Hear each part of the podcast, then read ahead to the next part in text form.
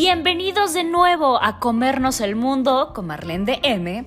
Yo soy Marlene del Moral y este es un podcast dirigido no solo a hombres o mujeres, sino a humanos. Y aquí hablaremos un mucho de todo con la intención de crear un mundo más amable, un espacio donde con la mejor vibra reflexionaremos sobre todo. Y así que a darle que la vida es un buffet. ¡Comenzamos! Muy importante que está y atraviesa varias de las relaciones en las cuales podemos estar incluidos y es la manipulación y el chantaje. Y es que de repente tendemos a usar las dos palabras de manera indistinta. Vamos a hablar un poco empezando por esta distinción. La manipulación es, como se dice comúnmente, meter mano en. Y es un acto de manera consciente e inconsciente que es el acto simple de influir en las personas. Y repito que es de manera consciente e inconsciente porque lo hacemos propositiva o no propositivamente. Por ejemplo, cuando yo hago estos videos, mi manera o mi intención es hacer una manipulación, se escucha, influir positivamente en ti para que tú obtengas conocimiento, para que tú puedas seguir buscando tu propia información y que esto te abra canales de, em, de conciencia distintos, ¿no? Cuando tú te vistes de cierta forma, estás manipulando también el ambiente. Cuando tú acomodas tu espacio físico, también lo estás manipulando. Entonces, la manipulación no tiene una connotación negativa como tal puedes manipular con una intención negativa, lo cual sería eh, un tipo o una forma de chantaje. El chantaje tiene elementos en particular que la hacen distinta de la manipulación. Y la primera de las características que yo podría pensar que hacen distintivo al chantaje es que tiene la intención de em, modificar tu comportamiento para algo que yo quiero, es decir, una manipulación, pero donde te sientes obligado a tener que cumplirlo. Porque si no, la segunda característica es hay un castigo. Eh, hay, hay un castigo y por lo tanto lo que va a generar en ti ese castigo, también además del castigo per se, eh, es culpa. Eh, hay por lo tanto también una demanda de lo que tienes que hacer.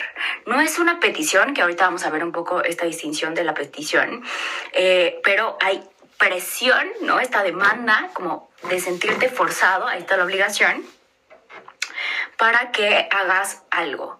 Y se tiene que dar de manera sostenida, es decir, es algo que constantemente se da en una relación. Todos hemos hecho cosas pequeñas, grandotas, eh, que son, podrían considerarse chantajes. Y ahorita lo vas a ir, viendo y es parte como el ejercicio de, de, del video que vayas viendo en qué aspectos, en qué momentos has tú ejercido actos de chantaje. Y repito, lo importante de esto es que entiendas que los hemos tenido, los hemos hecho de manera pequeña, grandota, chiquita, consciente, inconsciente en alguna de nuestras relaciones, pero que eso no necesariamente nos hace buenos o malos, eh, pero que sí habla de ciertos momentos, de ciertas características y lo importante es que nuestras relaciones no se caractericen por la, la constancia, la repetición de este, de esta, de este chantaje.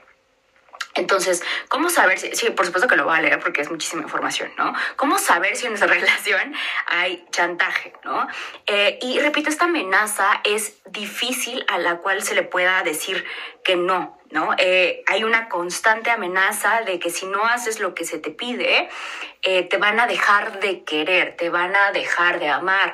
Esa es la sensación que puede que se diga de manera explícita o implícita pero que, repito, en el castigo está esa idea, y el castigo puede ser el silencio, el castigo puede ser el, el, em, tratarte mal, el castigo puede ser excluirte, el castigo puede ser em, diverso. Por ejemplo, se me ocurre algo muy básico y, y, bastante absurdo que podría, podría pensarse como como un chantaje o como un tipo de manipulación y seguro recuerdas la película Mean Girls, este, chicas chicas pesadas, creo que es la traducción en español, cuando eh, repiten que tal día se tienen que vestir de tal color, ¿no?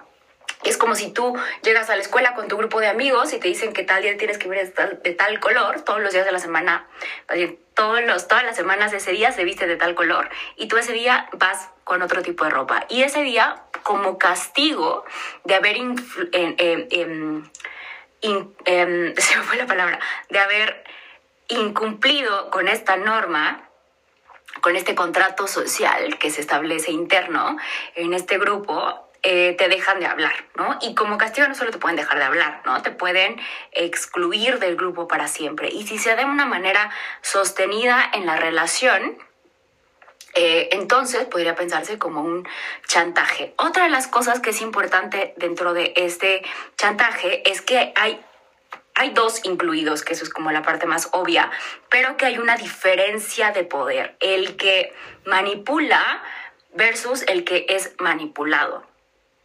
Y esta relación de poder no está dada como en otras relaciones, como hemos visto, como en otras asimetrías de poder, como podría ser hombre-mujer, como podría ser em, económica, pero puede estar dado como por pequeñas sutilezas, como eh, padres e hijos, por ejemplo. Entonces vamos a ver cómo no necesariamente los padres son los que manipulan siempre a los hijos, sino también los hijos muchas veces manipulamos de manera consciente, inconsciente, propositiva y propositiva a los padres.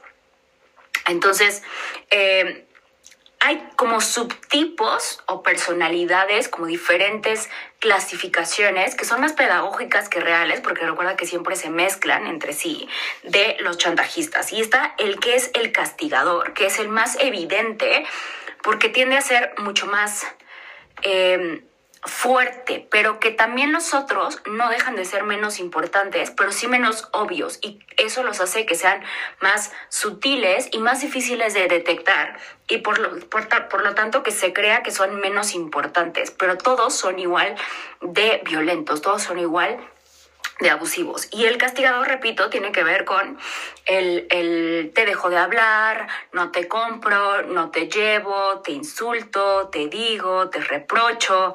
Em, el segundo sería el autocastigador, que como su nombre lo indica, se castiga a sí mismo o se victimiza a sí mismo para, eh, para hacerte sentir mal, ¿no? Y entonces es el que, es que si no vienes a la cena de Navidad, entonces tu mamá se va a enfermar. ¿No? Y entonces ahí no solamente es la mamá la que está enferma, sino que tiene a sus ayudantes, se le llama de alguna forma, que es el papá, ¿no? Entonces no solamente el papá puede manipularte ejerciendo eh, eh, presión en ti sobre la mamá, pero también puede hablarle a tu esposo, a tu esposa, a tu pareja, a tu hermano y decirle, oye, es que tu hermano no quiere venir a la cena de Navidad, llámale, ¿no? Entonces, con tal de ganarse, con, con tal de salirse con la suya, con tal de ganar, hace todo lo necesario. Y en este sentido, pues también se lastima, se flagela a sí mismo. Puede incluir en temas de salud, puede ser el típico que, que he escuchado casos de mis pacientes que si es que mi mamá cada, cada martes se enferma, ¿no? Y es como esta idea de que, todas las semanas tienes que ir a ver a la mamá, ¿no? Em, eh, por ejemplo, algo del castigador, regresando, voy a mezclar un poco el tema porque, porque así es mi mente, pero por ejemplo en el castigador, me acuerdo mucho ahorita de, mi ex esposo, la familia de mi ex esposo, cuando nos íbamos a casar, le pidió que, que si la boda no era en tal lugar, entonces para ellos dejaba de ser su hijo, ¿no? Que se olvidaran de que era, de que era su hijo, así explícitamente, ¿no? Entonces era una familia, por supuesto, con un alto nivel de manipulación. Em, el autocastigador, ya te mencioné, que tiene que ver con lastimarse a sí mismo, ¿no? El como es que me siento mal, es que me voy a enfermar, es que eh, por, lo por, lo general utilizan el tema de la salud, que es lo que más tiende a preocupar, pero puede ser cualquier otra cosa también. Está el, el, el sufriente, ¿no? Que es, ay, pobre de mí, que te, digo, este, el autocastigador tiene que ver con, con, sí, una cuestión como de flagelación personal, pero tiende a ser algo más físico, y el, el, el sufridor, ¿no? Eh, el sufriente tiende a ser un poquito más generalizado, es, es, el que se victimiza, ¿no? Es como, me faltan tan pocos años de vida y tú no quieres venir a verme, eh, etc., etc. Y el, el último, que a mí se me hace bastante peligroso, pero es el prometedor, que es, eh, si haces esto por mí esta vez, yo la próxima vas a ver que, ¿no? Eh, es que eh, eso, por ejemplo, se utiliza mucho y hay que tener mucho ojo, porque es algo que utilizan mucho las, las, por lo general los hombres, que están conquistando mujeres para, em, para trata de personas. Entonces, si tú vienes conmigo, si tú te prostituyes esta vez, yo de verdad que la próxima ya voy a conseguir trabajo y voy a poder sacarnos de esta. Em, y van así como pidiendo cada vez más y pidiendo cada vez más y tú vas cediendo. Y es una de las características que no solamente está en esta específica, pero que es como muy latente en todas las características, en todos los tipos de, de del chantaje, donde entonces tú empiezas cediendo en un poco y terminas cediendo en cosas mucho, muy, muy importantes, ¿no? Entonces, por ejemplo, esta de, de, casarse en un lugar u otro, pues no hace mucha diferencia, ¿no? Pero después, para mí, por ejemplo, desde este otro lado, como la esposa, era como, bueno, si en este momento tú estás cediendo a estas peticiones, ¿qué te van a pedir después? También elegir el nombre de los hijos y también elegir a qué escuela van a ir. Es como no saber poner límites, ¿no? Porque todo el tiempo el mensaje que se, que se manda es como tienes que hacer lo que se te pido, porque si no te voy a dejar de querer, porque si no va a haber consecuencias, eh, aunque nunca las haya habido, ¿no? Pero es solo meter como constante este, este terror, ¿no? Este terrorismo emocional, le llamo yo. Eh,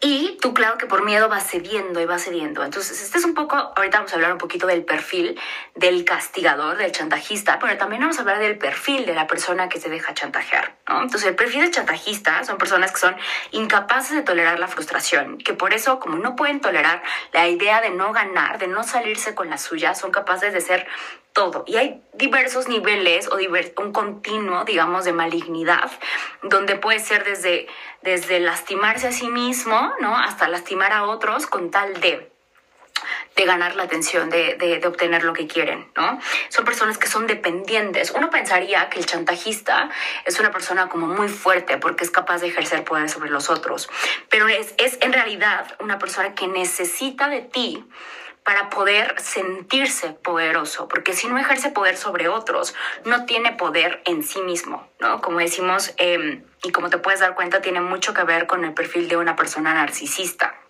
donde se sienten la gran caca, ¿no? La gran, porque se sienten enormes, pero en realidad se sienten bastante cacas por dentro. Eh, son personas muy necesitadas de atención, son muy demandantes, donde repito que cada vez van a ir aumentando en sus demandas, aumentando no solo en intensidad, sino aumentando también en la frecuencia. Eh, con mucho miedo profundo, un gran miedo profundo a la desconfirmación, ¿no? O sea, sienten que si tú no haces lo que les estás pidiendo, si tú no atiendes sus necesidades, es como un niño, ¿no? Como cuando eh, siente algo que no puede como nombrar, que no puede como, que no son atendidas sus demandas y llora y entra en, en una, se priva, ¿no? Digamos. Esto pasa como a un nivel como de, de este adulto. Em, entonces es un narcisismo, le llamamos un narcisismo primario, ¿no? Donde no solamente es un narcisismo donde, ah, qué bueno soy, ¿no? Eh, de una característica como super joica, sino más bien una característica de mucha necesidad, de mucha fragilidad emocional.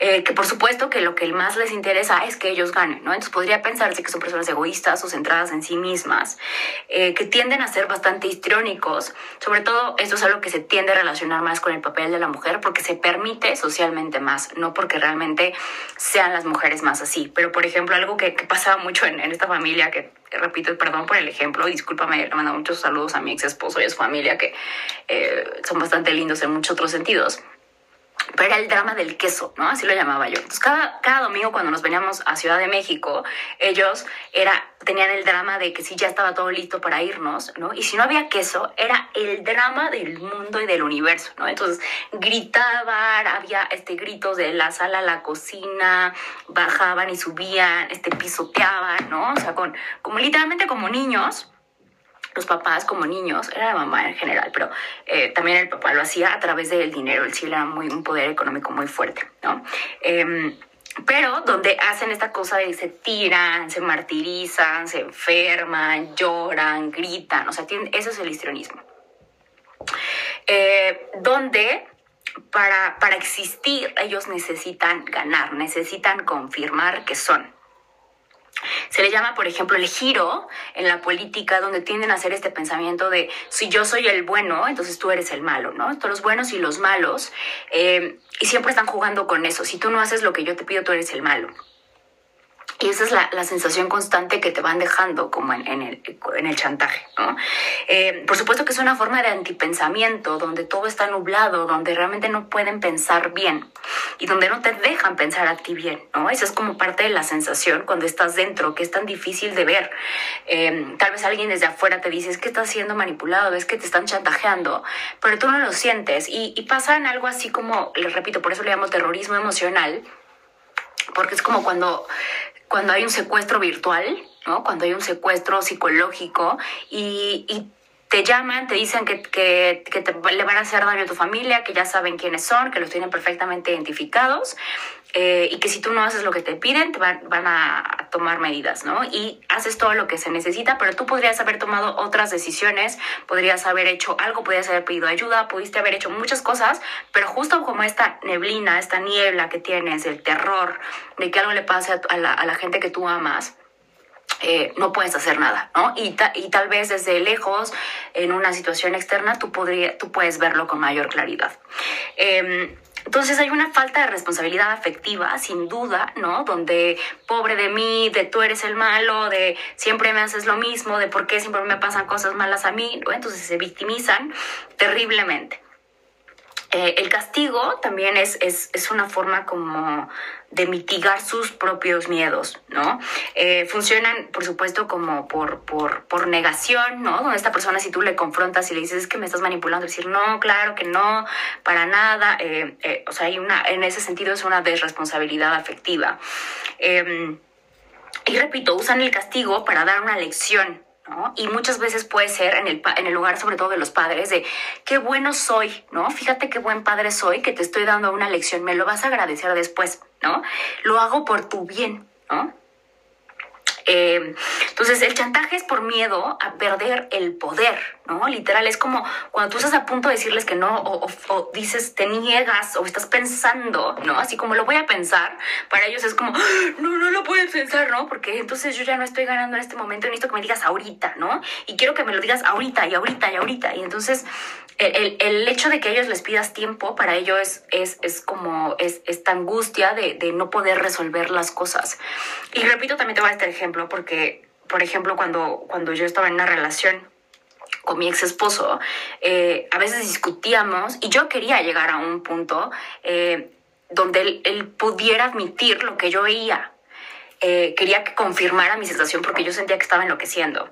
En una relación eh, que al final se tornó bastante complicada, pero eh, compleja. Pero cuando él no lo hacía, cuando él no me confirmaba a mí que, que, que yo tenía razón, que él sentía lo que yo sentía o no estaba dispuesto a hablar conmigo, a mí me enloquecía. Y, y para, para poder como reforzar esta idea, yo a veces, yo creo, ¿no? Lo que yo considero hoy a la distancia que, que lo chantajeaba y le decía, ya me voy, ya no aguanto. Y a veces salía con mis maletas, ¿no? Y tenía que ir como él casi, casi a detenerme. Una vez pasó pero no importa, una vez o muchas. Eh, ese evento como tal fue un evento de chantaje. Entonces, lo hacemos de manera consciente e inconsciente, no, no, no porque tengamos todo este perfil, pero en algún momento hemos estado en esa posición. Repito, entre más, más eh, más frecuente, más constante, más sea una, una, característica predominante como el aroma de una relación, eh, es más preocupante, es más difícil y eh, hay que tomar medidas en el asunto. Ahorita vamos a platicar un poquito de esto. Entonces, eh, este chantaje es por miedo, como te lo repito, es una respuesta de una persona que en ese momento eh, no, no, encuentra ningún otro recurso y que, que encuentra útil este recurso, que es el único que conoce o el que más conoce y se hace como comodín de él, ¿no? Lo utiliza y lo utiliza y lo utiliza y entre más lo utiliza, más deja de utilizar otros recursos que podría tener o que nunca ha tenido pero que podría aprender. Eh, y entonces cuando no le funciona no sabe qué hacer y entra en esta sensación tan desesperante que es lo que hace que te presione a ti más. Em, por ejemplo, el padre castigador, repito, y, la manipulación es como que hace, hace sentir, te hace sentir que si no los obedeces, los estás traicionando. Es mucho esta idea de, de, em, la traición familiar, ¿no? Eh, y utilizan mucho también, a veces las mujeres, predominantemente, pero también los hombres, los hijos, las personas, utilizan el nada, ¿no? El nada como una forma de chantaje, como para que entonces eh, tú te quedes como pensando en si hiciste algo bien o algo malo, qué fue lo que pasó y te quedes con la duda y estés ahí martirizado tú solito, ¿no? Entonces, eh, ese también, la nada puede ser una forma de castigo de una persona manipuladora. Ahora, otro de los elementos de los que hablábamos que es importante en el chantaje es la culpa que a ti te hacen sentir. Ya hemos hablado en otros momentos de la importancia de la culpa como un sentimiento útil para poder aprender de cosas que, y momentos donde hemos lastimado, ¿no? Y hay una culpa depresiva donde te das cuenta de, uy, no, qué mal que he actuado, y una culpa reparadora donde estás dispuesto a intentar buscar soluciones, reparar el daño. Entonces, la culpa sana nos hace llevarnos a puntos donde podemos actuar, ¿no?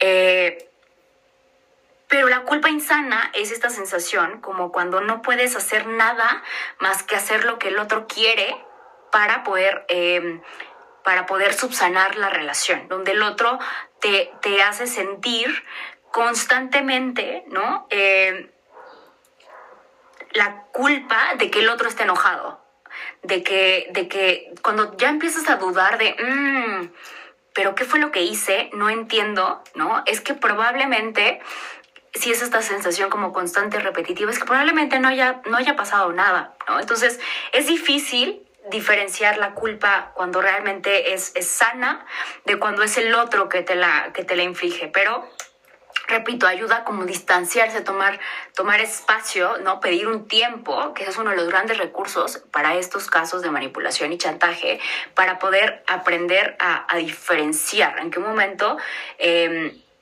es o no es como algo que, puedas manejar. Em, entonces, el, chantaje es una forma de, repito, de no responsabilidad afectiva, ¿no?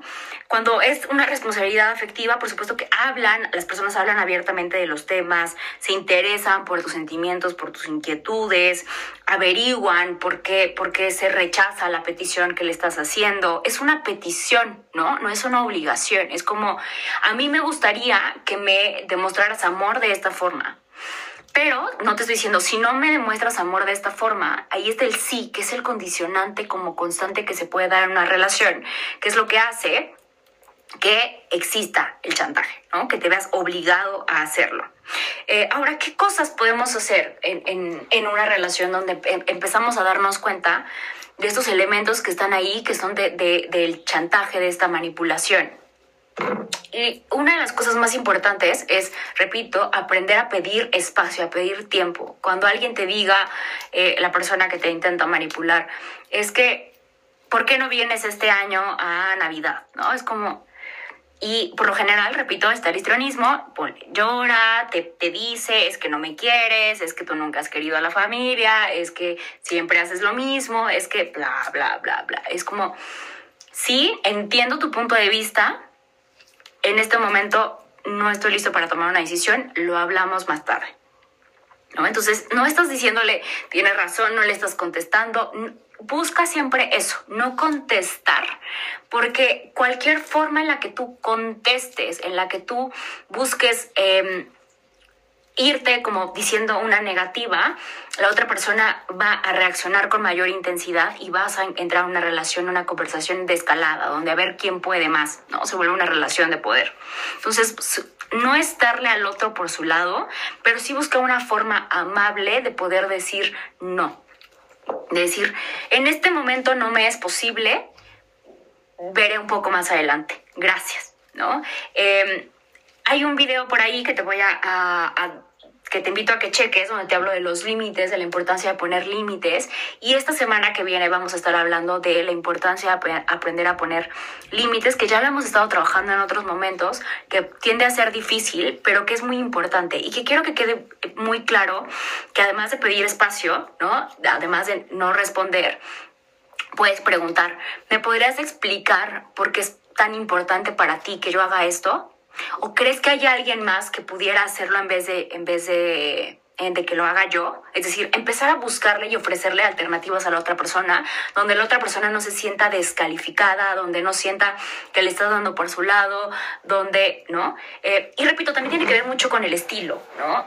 Una persona más rebelde como yo, para mí es como muy tajante, lo siento, pero no, ¿no? Eh, te platicaba esto hace un poco en un podcast y eh, hay otros contenidos donde he hablado de esto, de, mi relación con mi mamá, donde he aprendido a tener que poner como muchos límites porque siempre hemos tenido una relación muy, muy cercana, ¿no? Entonces, claro que entre las relaciones eh, más cercanas, y es otro de los elementos del chantaje, eh, que el chantaje se da en las relaciones donde nos, nos sentimos más apegados, donde hay más vinculación con la otra persona y que la otra persona puede hacer uso de esa vinculación para lastimarnos.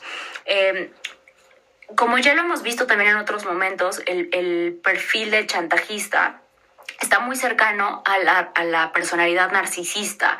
Y la personalidad narcisista tiende a ser como muy hábil para detectar cuáles son nuestros puntos débiles. Entonces, si va a agarrar literal, como saber cuáles son los, los aspectos que más te duelen, ¿no? Es, a ti te duele que, que, te haga sentir mal, hijo. Ah, perfecto, ahí voy sobre eso, ¿no? A ti te duele que te, que te diga que tú no me quieres. Ah, ahí voy sobre eso, ¿no? Eh, entonces utilizan eso que, que, saben que les ha utilizado en el pasado. Entonces es difícil porque hay que ir aprendiendo a, aguantar y a tolerar el no ceder ante el otro. Y por supuesto que en el perfil de la persona que se deja chantajear lo que hay es...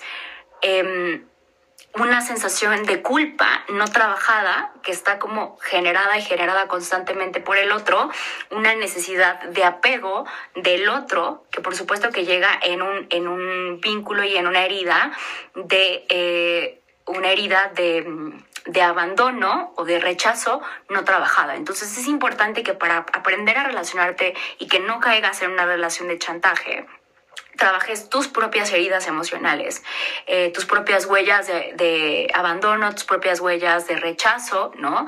De no soy suficiente, de no merezco, de necesito el otro, de nunca nadie me va a querer. Esas, esas cosas que tú solito te vas diciendo constantemente que te pudieron haber quedado de residuos de la infancia, son las que la otra persona chantajista va a seguir utilizando contigo.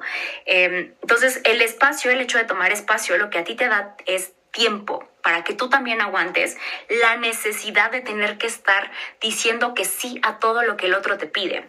Eh, se genera una relación que puede caer en una relación de dependencia, de yo siempre tengo que estar haciendo lo que tú quieres y yo también necesito de ti. ¿No? Ese es el mensaje inconsciente que se le da a la otra persona. Pero también eh, muchas veces es darte por tu lado o hacer todo lo que tú quieres porque pobrecito de ti que es muchas veces en los que caen tanto los hijos como los papás, eh, en, relaciones de pobre de mis papás, no voy a hacerlos pasar por un malestar porque pobrecitos, ¿no? Porque ya están grandes y no entienden de estas cosas, entonces voy a hacer todo lo que ellos quieren. Eh, hay otro video que también está en el canal de Instagram TV, donde hablamos del síndrome de la, de la buena hija y el buen hijo, la buena niña, así lo llaman afuera eh, donde hablo de esta necesidad que tienen las personas de cumplir con los deseos de otras personas, ¿no? Porque yo tengo que ser el bueno, porque siempre tengo que hacer lo que se me pide, porque soy el niño estrella, porque tengo que ser em, por esta falsa identidad que voy creando también en mí. Entonces, por favor, déjame todas tus dudas, seguro, espero haya muchas. Eh, recuerda, lo más importante para este perfil de chantajista, para no dejarte manipular, eh, para no dejarte chantajear, ni manipular, es tomar espacio, aprender a decir que no, aprender a poner límites, pero sobre todo aprender a tolerar la idea de que el otro se lastime. No, no es yo te lastimo, es tú te lastimas solo, ¿no? Es como eh, yo no puedo hacer siempre lo que tú quieres y eso a veces te va a doler y punto, ni modo, ¿no? Es como no puedes ganar siempre y eso es lo que tiene que aprender el otro y tú tendrás que aprender a decir, pues sí, no, no tengo que, no tengo que hacerlo, no es mi responsabilidad, no es mi obligación hacerte feliz. Em, entonces, ese es tu trabajo eh, como persona que, que puede estar en una situación de manipulación. Y cualquier cosa, repito, cualquier duda, escribe.